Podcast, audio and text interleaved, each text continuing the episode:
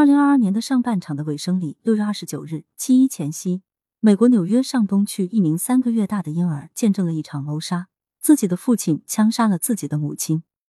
二零二二年的下半场伊始，七月一日，美国纽约警方宣布逮捕了二十二岁男子艾萨克阿格罗 （Isaac Agro）。二十岁的年轻妈妈阿奇亚约翰逊 （S. Johnson） 在纽约上东区的街头被子弹击中头部身亡，当时她正推着婴儿车。他年仅三个月大的孩子就坐在车里。阿奇亚与阿格罗存在家庭纠纷，当晚打算与孩子的父亲阿格罗见面进行沟通，但阿格罗却向他冲了过来，近距离朝阿奇亚的后脑勺开了一枪。一个花季妈妈就这样倒在了自己的孩子面前。